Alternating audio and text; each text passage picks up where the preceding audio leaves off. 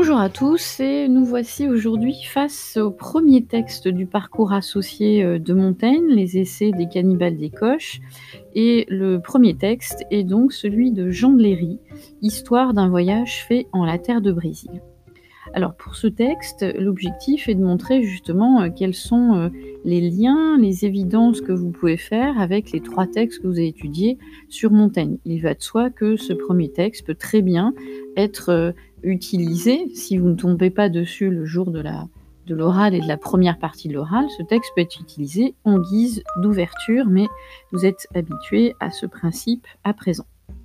Alors, avant de, commencer euh, l'analyse du texte en tant que tel, il m'a paru euh, important de rappeler euh, qui était Jean de Léry et quels sont les éléments de sa biographie qui vont éclairer l'analyse du texte. Donc une petite biographie, puis après nous passerons à l'analyse en tant que telle du texte. Alors le contexte de l'œuvre, hein, Histoire d'un voyage fait en la terre de Brésil, se est mis en évidence à partir du moment où on sait un petit peu qui est Jean de Léry.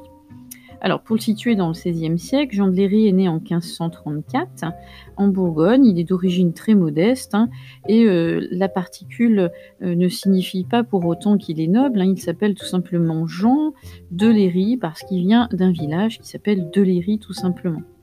Donc sa formation intellectuelle est au départ très modeste, il nie pas le latin par exemple, à l'inverse de, Montaigne, et quand il cite une œuvre latine, euh, c'est parce qu'il existe une traduction euh, française et qu'il va s'en servir. Donc ce n'est pas un humaniste à proprement parler, en ce sens qu'il n'a ni l'éducation, ni la culture euh, d'un Montaigne, d'un Rabelais ou encore d'un Dubélé ou Ronsard. Donc il n'est pas du tout issu de ce même milieu social. Alors au moment de son départ au Brésil, justement, il est cordonnier. Et euh, c'est à ce titre d'artisan euh, qu'il est adjoint à la petite colonie française qui part occuper le Brésil. Alors ça c'est important aussi, hein, parce que ça a participé de sa démonstration euh, dans son écriture. Alors au XVIe siècle, les deux grandes puissances coloniales hein, qui se partagent l'Amérique latine, vous le savez, c'est le Portugal et c'est l'Espagne. Et c'est au Portugal qu'appartient le Brésil. Mais la France aussi essaie de s'implanter en Amérique, et euh, surtout au Canada, puis entre 1555 et 1560, on essaye, les Français essayent de s'implanter au Brésil. Euh, pourquoi? Bah, Parce que tout simplement, le Brésil est une zone commerciale très importante, euh, surtout pour un bois particulier dont on tire un pigment rouge, d'où son nom, bois de Brésil. Et donc, euh, après une première victoire contre les Portugais, les, Français pardon, envoient, euh, pour maîtriser le territoire et surtout la mer, une petite colonie au Brésil, à laquelle justement appartient le fameux cordonnier Jean de Léry. Alors, c'est une colonie euh, protestante dont le chef est Villegagnon, lui aussi protestant. Mais la petite anecdote va vous permettre de comprendre aussi la suite. Seulement, au départ, ce fameux chef Villegagnon abjure le protestantisme et redevient catholique. Et il va, ça peut vous paraître euh, assez absurde et étonnant, il va persécuter les protestants qui sont venus avec lui dans la colonie, dont fait partie Jean de Léry. Et donc les protestants sont contraints de quitter euh, le camp français. Ils se réfugient durant à peu près une année parmi, devinez qui, les Indiens, les fameux Toupinambas, avant de pouvoir reprendre un bateau pour la France. Et ça sera la fin de l'expérience française au Brésil, le Brésil d'ailleurs que vont récupérer par la suite les Portugais.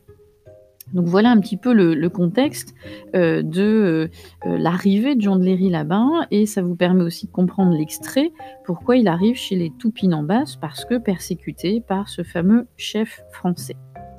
Alors il faut savoir que ce n'est qu'en 1578 qu'il publie euh, l'histoire d'un voyage fait en la terre du Brésil, soit 20 ans après y être allé. Euh, il fera le récit de ses aventures, la description du Brésil, tout en gardant aussi en mémoire euh, ce qu'il a connu de dramatique en France, à savoir la Saint-Barthélemy. Il en fait d'ailleurs allusion dans la, description du cannibalisme des Toupinambas, qui pour lui, finalement, est moins condamnable que euh, les atrocités qu'ont pu commettre les catholiques envers leurs frères protestants pendant les guerres de religion. Donc c'est une œuvre euh, marquante, hein, son histoire d'un voyage en la terre du Brésil, euh, parce que quelque part, cette œuvre s'inscrit de la même manière dans la, même manière que Montaigne, hein, dans la même réflexion humaniste sur l'autre, l'altérité. Et si ce texte est intéressant, c'est parce qu'il aborde l'altérité, bien sûr, en faisant un lien entre Indiens et Européens, et avec cette idée d'inviter le lecteur à réfléchir véritablement sur qui est l'autre. Alors on peut dire que euh, ce texte que vous avez sous les yeux, ou du moins une partie de ce, texte, c'est un texte majeur du XVIe siècle. Il va aussi euh, marquer la réflexion de Montaigne pendant qu'il écrit les essais. Euh, Montaigne ne se cachera pas en disant qu'il s'inspirera bien sûr de ce retour d'expérience et il affirmera aussi que ce texte va l'influencer sur sa vision de peindre euh, l'homme, mais de se peindre aussi, euh, lorsqu'il dit, hein, c'est Montaigne, se peindre tout entier et tout nu, comme ces peuples qu'on dit qu'on doit vivre, euh, qu'on dit pardon vivre dans les premières lois de nature. Donc on voit bien comment aussi Montaigne s'est inspiré de ce récit de voyage. Un peu plus récent, bien sûr, on considère que euh, Jean de Léry va influencer un grand ethnologue du XXe siècle que vous connaissez peut-être qui s'appelle Lévi-Strauss, euh, qui à son tour partira explorer, analyser les civilisations du Brésil. Euh, et Lévi-Strauss s'inspira de l'œuvre de Léry qu'il qualifiera comme une sorte de bréviaire de l'ethnologue. Donc on voit bien l'influence de cet auteur du XVIe siècle sur son époque, mais aussi les époques postérieures. Alors notre extrait, euh, si on commence à, s'intéresser euh, dessus, euh, dans cet ouvrage, Jean de Léry fait le tableau du monde sauvage. Il va dépeindre la nature brésilienne, les coutumes de l'ethnie Tupinamba, et dans ce passage précisément, en fait, l'auteur va raconter sa première rencontre avec les Tupinambas et surtout la manière dont ce peuple a accueilli, avec de façon évidente une, hospitalité indigne de ces peuples euh, dits barbares par les Européens, mais somme toute plus que civilisés. Alors dans cet extrait, euh, on va le diviser en, quatre mouvements. Je rappellerai donc au fur et à mesure bien sûr ces mouvements, mais je vous les annonce déjà. Alors le premier mouvement pourrait aller de quant à leur charité naturelle jusqu'à c'est presque de même entre nos sauvages. Premier mouvement, on va voir les spécificités. Deuxième mouvement, pour exemple de quoi j'alléguerai jusqu'à des sauvages de ce dieu-là. Je vous laisse repérer les, passages, hein, les mettre entre crochets. Le troisième mouvement irait de car en premier lieu jusqu'à néanmoins nous appelons barbares. Et puis le dernier, pour donc venir à l'effet jusqu'à la fin du passage. Et euh, ces quatre mouvements vont montrer aussi la progression des idées et l'ordre tout à fait logique du passage.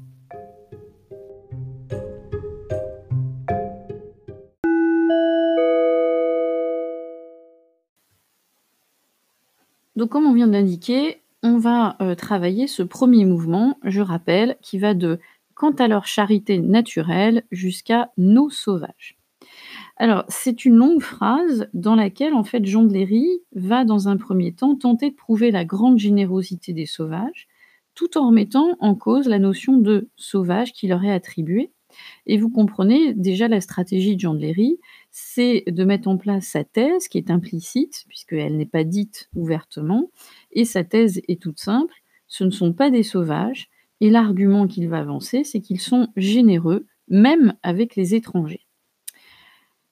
Alors, Jean de Léry commence par quant à leur charité naturelle, vous connaissez un peu ce principe qu'on avait aussi euh, trouvé euh, chez Montaigne lorsque euh, les Indiens déclinaient leurs arguments face aux, Espagnols dans le texte 3.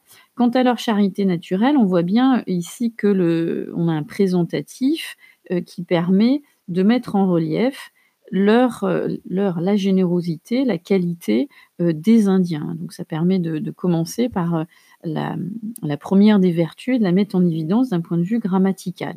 L'adjectif épithète naturel montre que en fait les qualités des Indiens sont innées, ils sont bons par nature.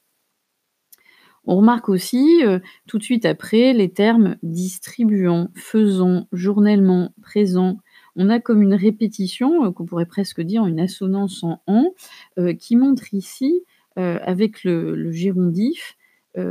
la les actions habituelles que font les Indiens. Tout est naturel, tout est fait justement sans, artifice, contrairement bien sûr aux Européens. On a aussi, tout de suite après, hein, par venaison, poissons, fruits, autres biens, une succession, on pourrait presque dire une énumération, heu, qui montre leur générosité, mais qui aussi suggère l'opulence, heu, ici du pays, qui est prêt à offrir, heu, tout aux étrangers.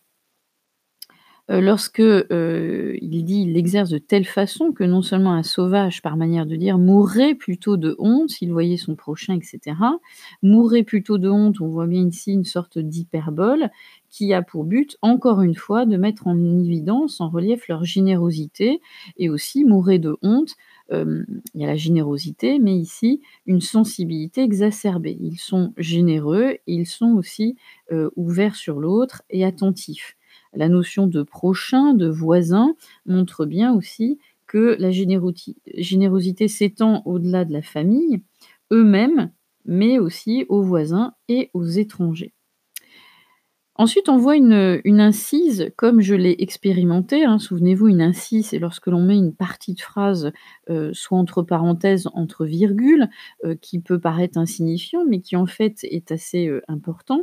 L'incise a pour but ici d'emblée de rappeler au lecteur l'authenticité du témoignage et donc sa qualité en tant que témoin, qui va permettre à donner plus de crédit, bien sûr, à la parole.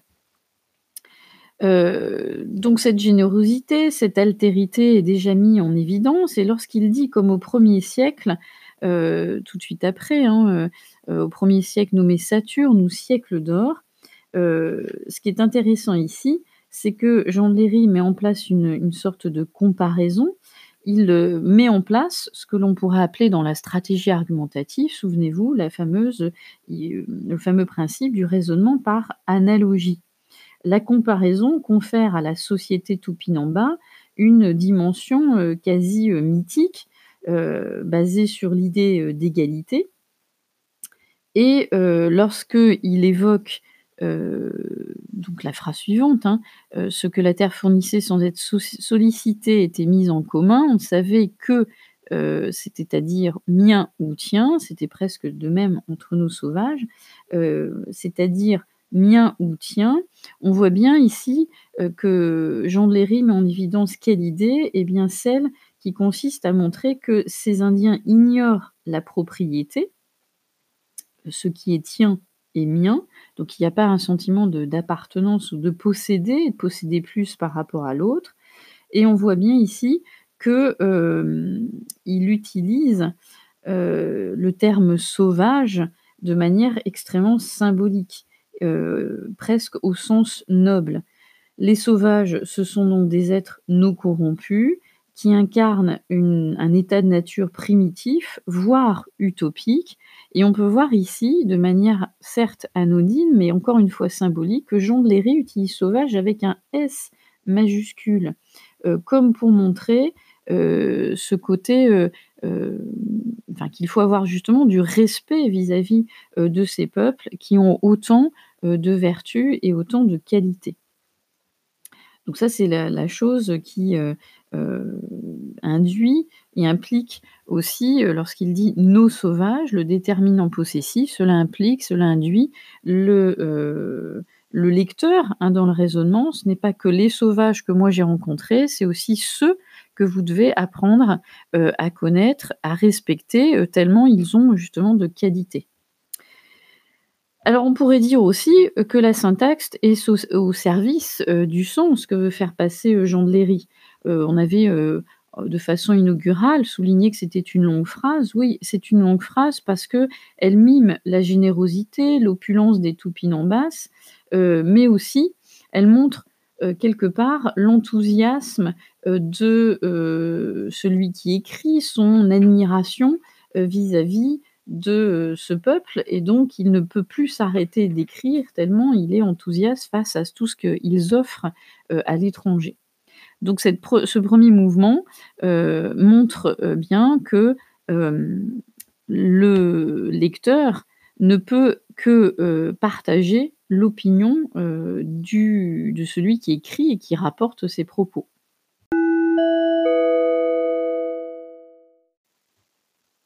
Alors maintenant, voyons, heu, le 2e mouvement qui va, heu, continuer cette progression du raisonnement. Je vous rappelle que le 2e mouvement va de «Pour exemple, de quoi j'allais gré» jusqu'à, «Nous fûmes des sauvages de ce lieu-là». Alors, heu, ce mouvement, on pourrait dire que c'est le recours à un exemple pour étayer l'argument de la générosité des Tupinambas précédemment évoqués. On le voit bien, l'exemple, heu, enfin l'expression «pour exemple de quoi» montre bien ici, heu, l'utilisation, de termes, comme les connecteurs logiques plus bas, hein, qu'on va avoir, car en 1er lieu, outre cela, pour donc venir à l'effet. On voit bien que toutes ces expressions, ces connecteurs permettent de structurer le discours et d'asseoir, heu, la démonstration qui est en train de se construire au fur et à mesure. Le terme même «j'allais gré» est un terme, heu, qu'on pourrait, heu, renvoyer au au terme juridique et donc il utilise aussi un futur catégorique pour montrer qu'il va citer un fait comme preuve de ce qu'il affirme et donc qui ne peut pas être remis en cause du simple fait aussi qu'il est, hem, témoin, mais bien plus qu'un témoin puisqu'il a eu cette expérience de la rencontre. Alors cette expérience de la rencontre, eh bien, il l'utilise en disant: «2 Français et moi, nous étant égarés par les bois» et cetera. On voit bien donc l'implication du lecteur qui va avoir, heu du lecteur pardon, du locuteur, c'est-à-dire celui qui écrit. On voit qu'il a recours à une anecdote à la 1re personne et il va mettre en exergue la dimension, heu, testimoniale de son récit. Alors testimonial, n'ayez pas peur du mot, de l'adjectif, c'est tout simplement l'adjectif pour témoin. Donc il met en évidence sa dimension de témoin et heu, le fait qu'il évoque, des lieux comme, heu, Pavot, renforce aussi bien sûr la valeur authentique, heu et puis, la valeur, véridique de son, récit. Le fait qu'il dit «je», bien sûr, qu'il utilise la 1re personne, qui est cette omniprésence de la 1re personne, va assurer aussi la cohérence du texte en faisant, en mettant en évidence, d'une part le «je» du témoin voyageur, mais aussi le «je» de l'écrivain penseur qui rétrospectivement, heu, raconte son récit et va donc, heu, bien sûr renforcer la subjectivité, heu, du texte.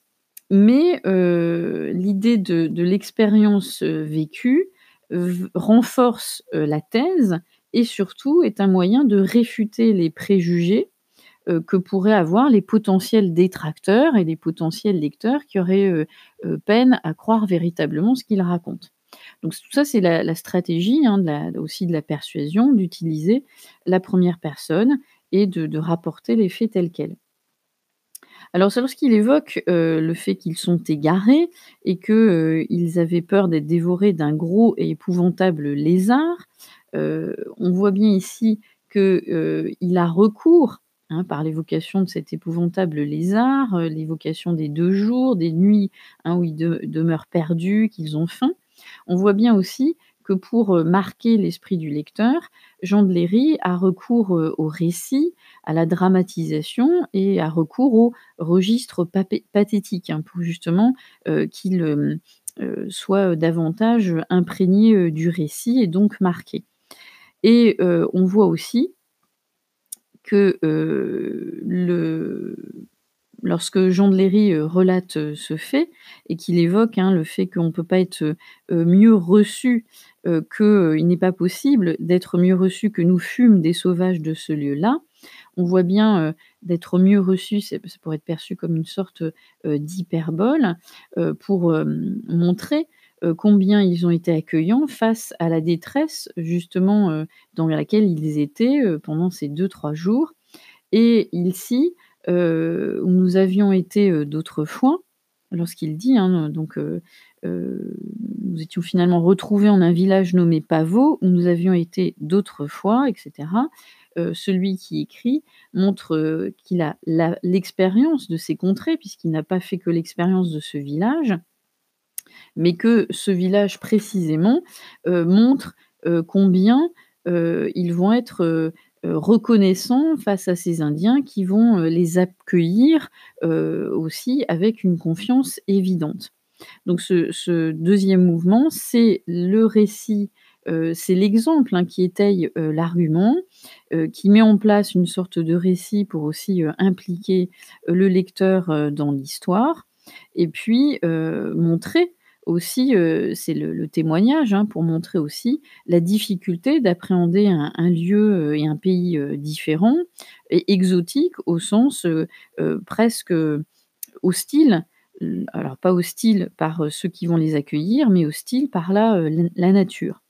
Donc on voit bien ici que ce 2e mouvement va aussi, préparer et asseoir la démonstration et là, le 1er mouvement se terminait par «nos sauvages» et heu, là, il utilise des sauvages de ce lieu-là, comme pour montrer qu'il va, heu heu, zoomer sur un peuple en particulier et en montrer, toutes les vertus qui ne sont pas forcément celles d'autres peuplades.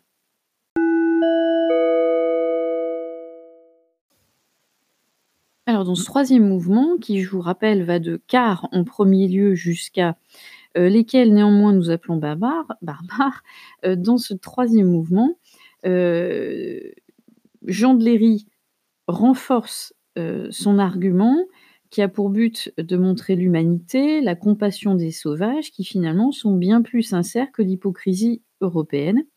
Et donc il rappelle, heu, sa thèse qui a pour but de remettre en cause le terme barbare utilisé par, heu, les Européens et donc vous avez compris qu'aussi implicitement, de la même manière que Montaigne, Jean de Léry remet en cause la notion d'ethnocentrisme.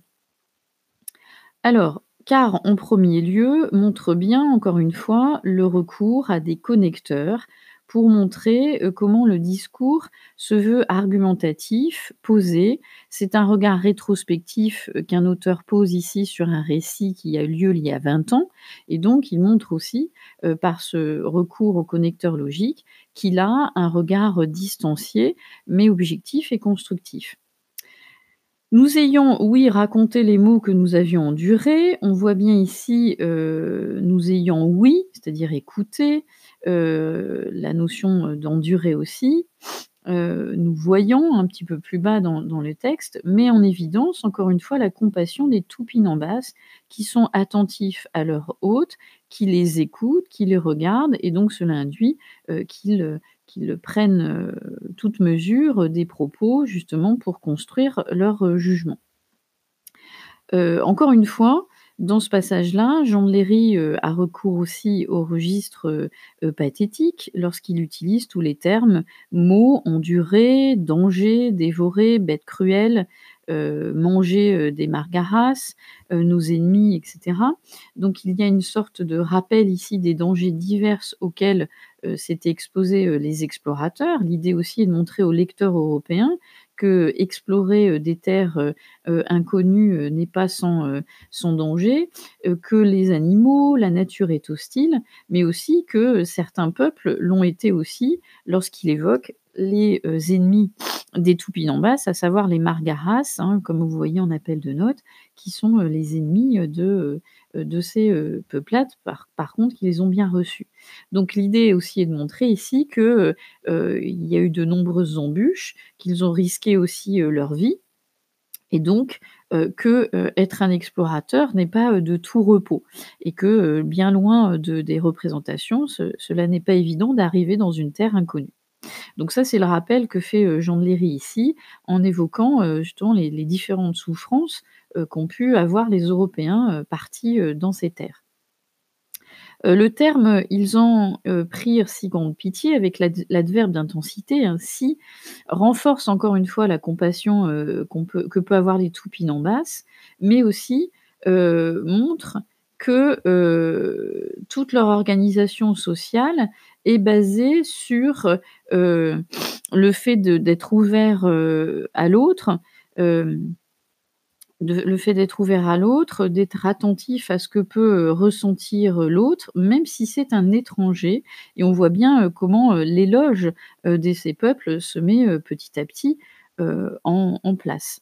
Et on voit bien encore une fois qu'il y a une incise, hein, qu'il faut qu'il m'échappe ici de dire, une incise qui paraît, peu importante, mais qui montre encore une fois que Jean de Léry laisse échapper sa pensée au-delà du simple témoignage.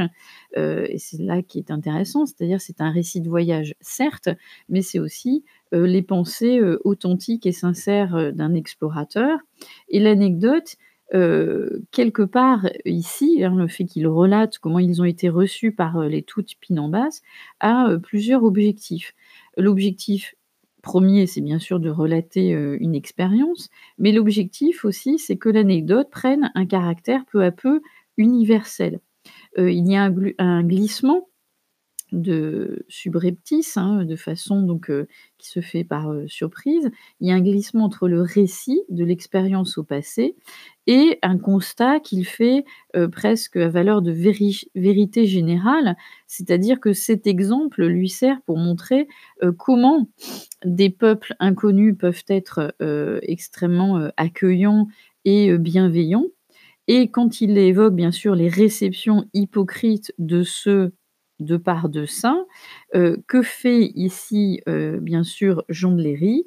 Il fait allusion à l'hypocrisie des Européens face à l'humanité.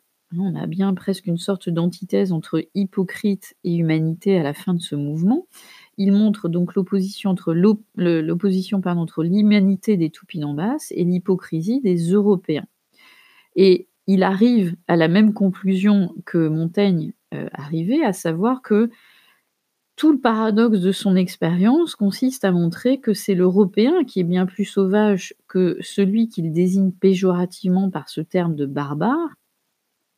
Et donc, euh, encore une fois, ou du moins de la même façon que Montaigne, Jean de Léry souligne ici le jeu des apparences trompeuses, c'est-à-dire qu'il ne faut pas se fier à euh, justement euh, l'apparence de ces hommes dénudés qui montreraient qu'ils sont barbares donc sauvages. Ceux qui sont euh, barbares et sauvages, ce sont bien les Européens. Et donc, il le dit à la fin de ce mouvement, est bien éloigné de l'humanité de ces gens, lesquels, néanmoins, nous appelons barbares. Le récit, l'anecdote, permet de glisser vers le jugement péjoratif de Jean de Léry à l'égard, euh, ou plutôt on pourrait dire à l'encontre des Européens, lorsqu'il fait allusion hein, à l'expression n'user que du plat de la langue, on voit bien ici que qu'est-ce que veut montrer Jean de Léry? C'est-à-dire que les basse, eux, savent utiliser la parole de façon sincère, fraternelle, ce qui est à l'opposé de la parole hypocrite, faussée et dénaturée des Européens. Euh, et on retrouve la même stratégie que Montaigne, si vous remarquez l'usage du nous appelons barbare, donc le, pronom personnel qui inclut euh, bien sûr euh, Jean de Léry, mais avant tout le lecteur. Donc il invite à une réflexion partagée, commune, sur le regard que les Européens ont pu poser sur ces Indiens, un regard faussé et qui n'était certainement pas basé sur l'expérience, c'est-à-dire cette découverte de l'inconnu. Donc ça aussi, vous n'hésiterez pas pendant l'explication à montrer que les ressorts argumentatifs ne sont pas sans faire penser à ceux qu'utilise justement Montaigne dans les essais.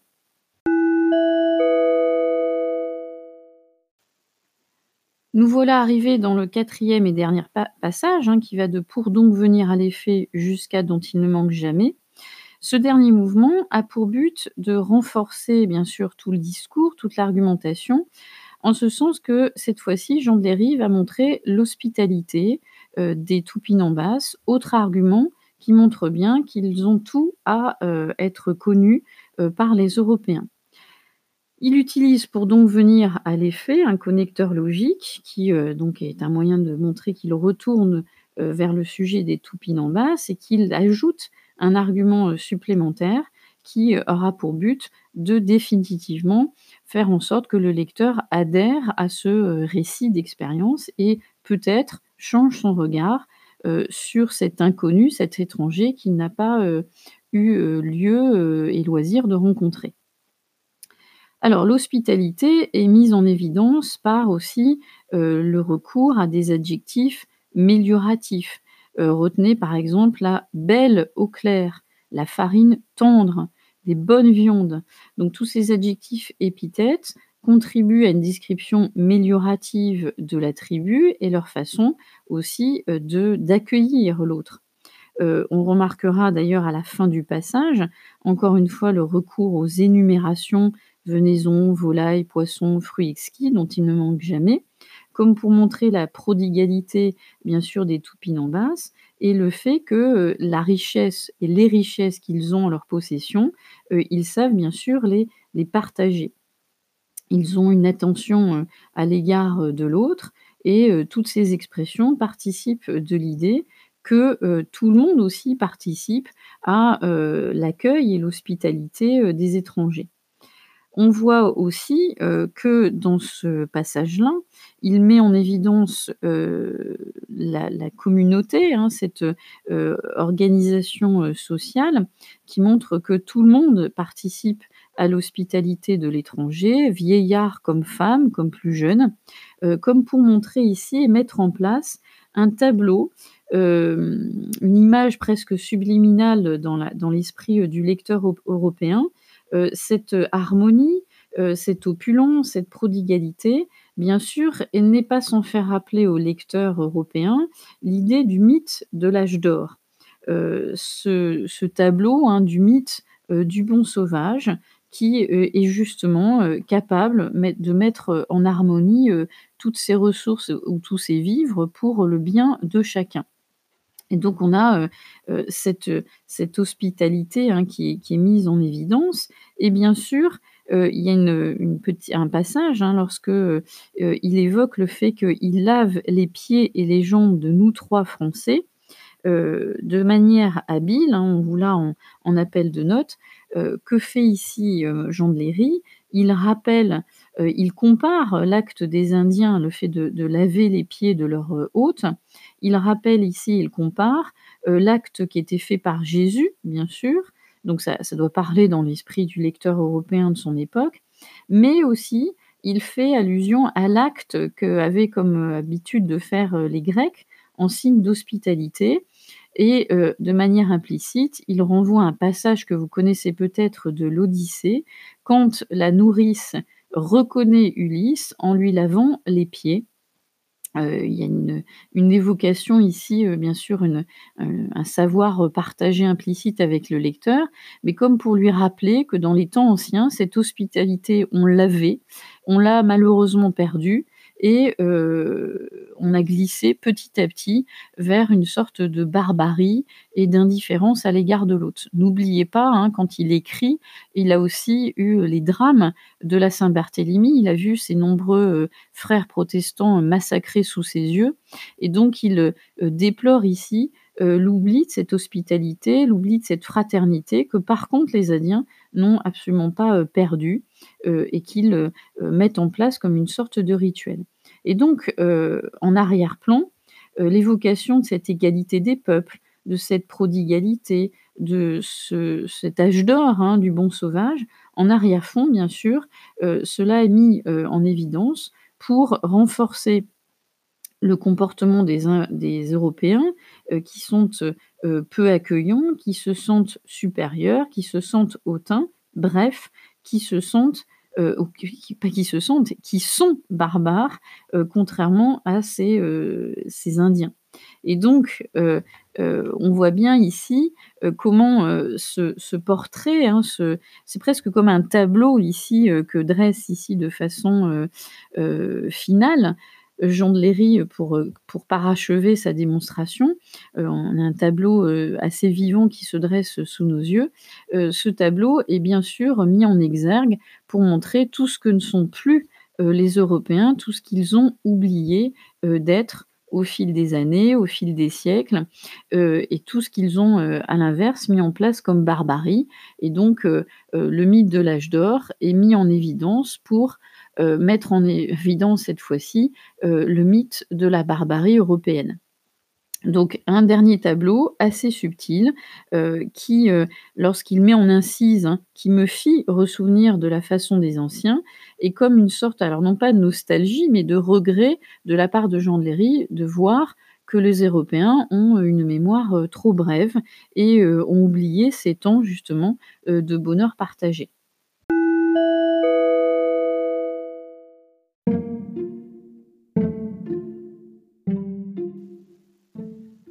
Pour résumer, on pourrait dire que ce texte est assez simple hein, de par la compréhension et euh, finalement les anecdotes de ce voyageur sont euh, des arguments certainement les plus euh, évidents et les plus parlants pour nourrir toute la démonstration.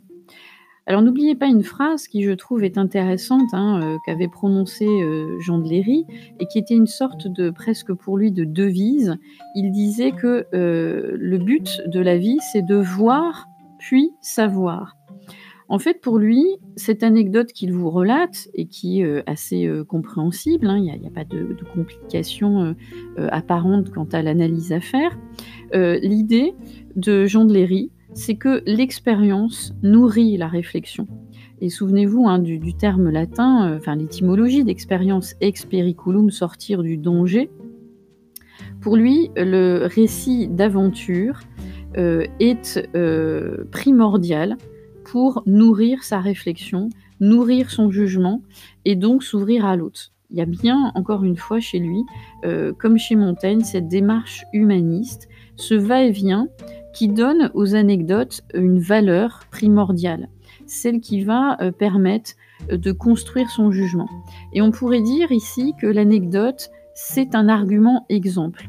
L'argument exemple va permettre euh, à l'auteur de façonner son jugement et par la suite, une fois qu'il l'a façonné, construit, euh, organisé, de le partager au lecteur et de l'inviter lui aussi à réfléchir et combattre ses a priori euh, de l'inconnu et de l'autre. Et donc en décrivant un peuple, les base de manière élogieuse, on pourrait dire que cet extrait est précurseur du mythe du bon sauvage, comme je vous l'ai évoqué dans le dernier mouvement. Euh, l'idée de cet état de nature euh, presque utopique, disparu euh, sur le continent européen. Il y a effectivement, hein, il ne faut pas non plus se leurrer, une idéalisation du sauvage, mais qui s'explique certainement cette idéalisation par le contexte marqué par les guerres de religion qui ensanglantent l'Europe. Et je vous rappelle qui a traumatisé Jean de Léry, puisqu'il a vu sous ses yeux mourir plusieurs de ses frères protestants. Et donc, on a, euh, avec ces récits, euh, particulièrement celui de Jean de Léry, la construction, de manière littéraire, d'un idéal d'innocence.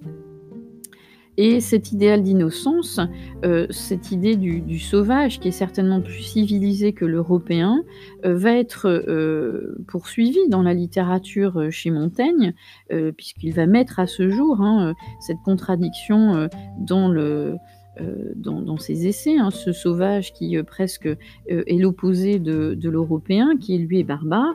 Et ce que vous pourrez dire aussi en guise d'ouverture, c'est comment cette littérature, ce mythe du bon sauvage qui s'est construit entre autres avec Jean de Léry, va se retrouver au XVIIIe siècle avec des auteurs comme Voltaire, Diderot ou encore Rousseau qui vont prolonger cette réflexion du mythe du bon sauvage et interroger l'Européen sur quelle peut être la meilleure des sociétés à bâtir ou reconstruire.